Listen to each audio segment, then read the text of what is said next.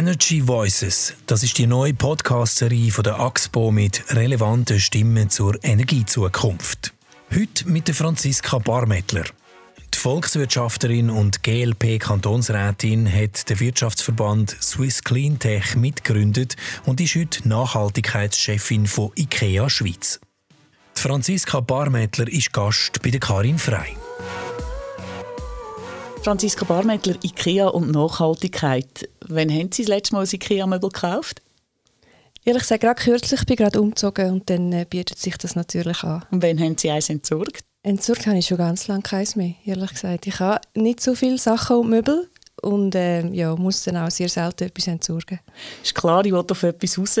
Äh, IKEA werbt mit dem Slogan «Nachhaltigkeit darf kein Luxus sein». Nur eben billige Möbel entsorgt man ja dann häufig eben auch schnell wieder, so ein nach dem Prinzip «Was nichts kostet, ist nichts wert». Wie geht das zusammen?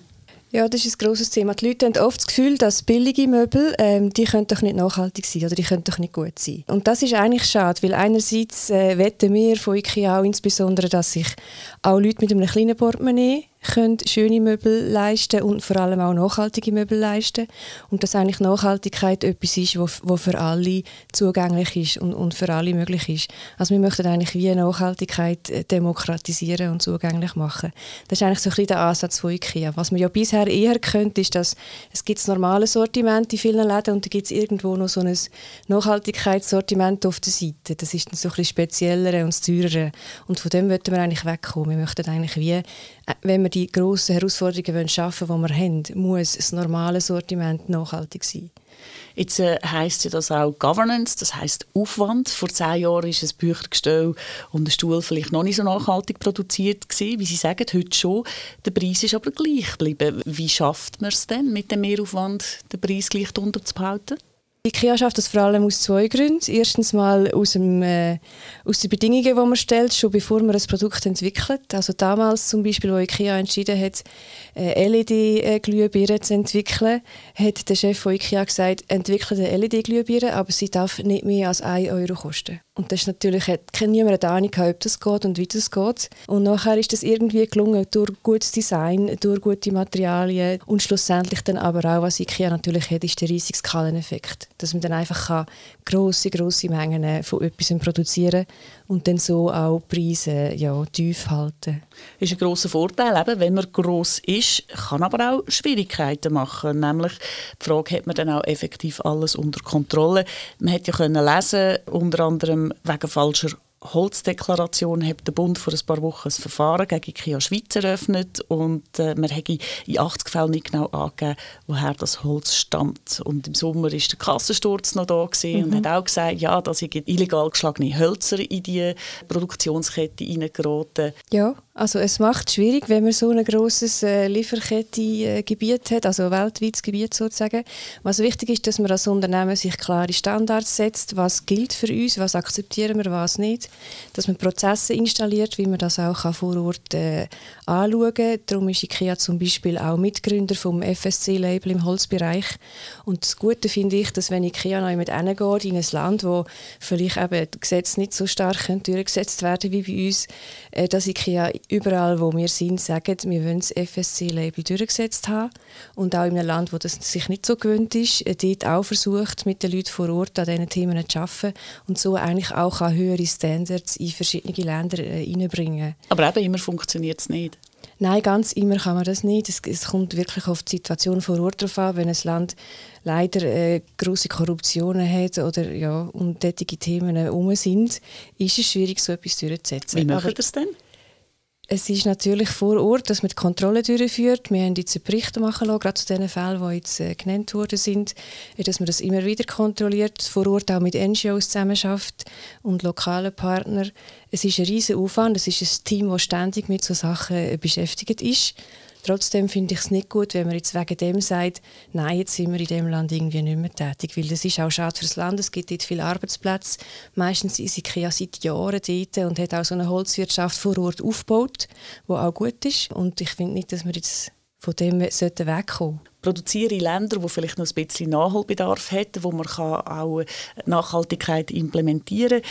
Jetzt könnte man aber auch sagen, äh, alles Gute liegt so nah, man könnte in der Nähe produzieren, aber der Orel Hosennen von IKEA hat letzte im Fernsehen Folgendes gesagt. Im Moment ist es kein Thema, aber wir haben in Rumänien eine Produktion. Wir haben in äh, verschiedenen Ländern, umliegenden Ländern Produktionen, Italien, Deutschland. Ähm, über 80 Prozent der Produkte, die wir in der Schweiz verkaufen, werden in Europa produziert. Und in der Schweiz haben wir einen anderen äh, Beitrag, den wir leisten. Das ganze Logistikherz von IKEA sitzt in der Schweiz und wird von der Schweiz aus koordiniert. Keine Holzproduktion in der Schweiz. Warum eigentlich nicht? Ich glaube wirklich, dass das nicht wird, äh, der Fall sein in Zukunft. Also wir produzieren in Europa. Äh, wir machen in der Schweiz äh, andere Sachen ähm, und ich glaube auch gerade im Bereich von der Kreislaufwirtschaft, vom Wiederverwerten von Möbeln, Reparieren ähm, und so weiter, auch der ganze Secondhand-Markt wird in der Schweiz vieles kommen von IKEA. Ich kann gerade sagen, was macht man denn in der kleinen Schweiz als Nachhaltigkeitschefin? Kann man überhaupt etwas bewirken? Ja, das kann man sehr wohl. Die Schweizer sind sehr ähm, anspruchsvoll beim Thema Nachhaltigkeit. Darum müssen wir als IKEA auch immer etwas bieten. Das wetten wir auch. Wir können in der Schweiz sehr viele äh, Businessmodelle oder Services, sagen wir dem, testen, um herauszufinden, wie können wir es den Leuten ermöglichen, die Lebensdauer von einem Möbel zu verlängern, vielleicht an einen weiteren Kunden weitergeben, an uns wieder zurückgeben, sodass wir eigentlich am Schluss können, äh, das Entsorgen von Möbeln vermeiden können. Sie noch bisschen konkreter sagen, was Sie da am Testen sind? Ja, also was man es heute schon kann, ist bei der IKEA ein Salzmöbel zurückgeben. Wenn man das nicht mehr brauchen kann, dann verkaufen wir es wieder bei uns. Als ähm, neues? Als, nein, nein. Natürlich nicht und auch zu einem sehr guten Preis. Ähm, kürzlich am Black Friday haben wir das Angebot gehabt, dass wir den doppelten Preis dafür bekommen haben. Das ist sozusagen unser ähm, Black Friday. Wir haben dem Buyback Friday gesagt, äh, unser Angebot an diesem Tag. Äh, das ist sehr gut angekommen. Wir haben das Vermieten von Möbeln getestet, dass man eigentlich Möbel für eine gewisse Zeit äh, kann mieten bei uns, vor allem für kleine Unternehmen könnte das äh, interessant sein, Startups, die vielleicht nicht wissen, wie lange brauchen sie die Möbel, wie viel, brauchen sie plötzlich viel mehr oder plötzlich keine mehr. Ähm, das sind so Modelle, die wir am äh, Andenken sind. Jetzt sind Sie ja nicht nur bei IKEA, Sie sind auch Kantonsrätin bei den Grünliberalen, sind Mitglied von der Operation Libero. Was hat Sie eigentlich seinerzeit für Umweltanliegen politisiert? Das ist eine gute Frage. Ich, ich äh, tue das auf meine Eltern zurückführen. Äh, sie hat mich sehr äh, aufgezogen mit christlichen Werten, äh, sehr aufgezogen mit dem Sinn von, was du für Entscheidungen fällst, spielt eine Rolle. Also beim Einkaufen haben wir geschaut im Laden, was kaufen wir. Damals hat man noch geschaut, hat es so E's drin ähm, oder ist von der Nestle. Also das haben wir müssen schauen. Ähm, und so, so ein das, das Thema, ähm, dass ich gelernt habe, aha, was ich entscheide, spielt eine Rolle. Und auch das Thema, dass wir Sorge haben äh, zu der Natur und zu den Sachen. Also ich bin sehr mit diesen Themen aufgewachsen und äh, hat es irgendwie mitgenommen. Also von klein an geprägt ja. sozusagen. Also kreative Ideen, kreative Modelle, um äh, etwas zu tun fürs Klima. Das machen Sie auch als Kantonsrätin bei der GLP. Dort haben Sie eine Eingabe unterschrieben, wo folgendes wird. Dort heisst es, der Kanton Zürich soll dabei mit gutem Beispiel vorangehen. Der Kanton soll die eigenen Dächer Dritten zur Verfügung stellen, sofern er sie nicht selbst mit Photovoltaikanlagen bebauen möchte oder kann. Um was geht es genau? Es geht darum, dass der Kanton auch äh, soll einen Beitrag leisten dass wir in der Schweiz mehr Solarenergie produzieren. Wir sind leider in der Schweiz noch nicht so weit bei dem Thema. Und äh, wenn der Kanton schon große Flächen hat, äh, wo ihm gehören oder er kann darüber verwalten, finden wir, gibt es keinen Grund, wieso es darauf keine Solaranlage hat. Und darum haben wir den Vorstoß gemacht, um herauszufinden, wie viele von diesen Flächen gibt es? Ähm, will der Kanton die selber mit äh, Solaranlagen bewirtschaften oder wird er sie eben an Dritte auslehnen, die darauf nachher können Solarenergie produzieren können? Also ich könnte zum Beispiel mit meinem Geschäft sagen, ähm, ich möchte gerne eine Solaranlage bauen auf dem Schulhaus X und die betreiben und ich zahle dafür dem Schulhaus ein bisschen Miete. Ja, da gibt es so Zukunftsmodelle im Bereich von äh, Flächen mieten, vermieten, aber auch im ganzen Finanzbereich, dass man so Kredit für so Sachen äh, gibt und so weiter. Also da wird in Zukunft, glaube ich, noch viel passieren und das wäre ein Beispiel, ja. Photovoltaik ist auch bei IKEA ein Thema, ist hoch im Kurs, man geht damit in Verkauf. Jetzt sind das ja Technologien, wo noch vieles in Entwicklung ist, wo vielleicht auch einiges noch kostet. Macht das Sinn? Ja, das macht sehr viel Sinn. Also es, ist, es lohnt sich heute für, für fast jedem Fall, wenn man selber Solarenergie produziert. Und wir möchten eigentlich, dass es nicht so etwas Spezielles ist oder Komisches, eine Solaranlage zu haben, sondern einfach ein irgendetwas Normaleres. Und dass man eigentlich zu der IKEA kann einkaufen und dort auch noch eine Solaranlage äh, kauft. Zukunft. Und das ist so ein, ein Zukunftsbild. Heute ist das nicht der Fall. Wir arbeiten mit einem lokalen Partner, wo dann äh, für IKEA die ganze äh, Arbeit vor Ort macht und die Installation. Aber es ist einfach ein Zeichen, dass für uns das auch ein wichtiges Produkt ist, um das Leben daheim nachhaltiger zu machen. Und die Leute haben das Vertrauen? Ja, also wir sind kürzlich Kundenbesuche machen, also bei Leuten, die so eine Anlage haben und sie haben gesagt, sie vertrauen IKEA auch sonst äh, und auch in diesem Thema und äh, die meisten sind da auch sehr happy damit.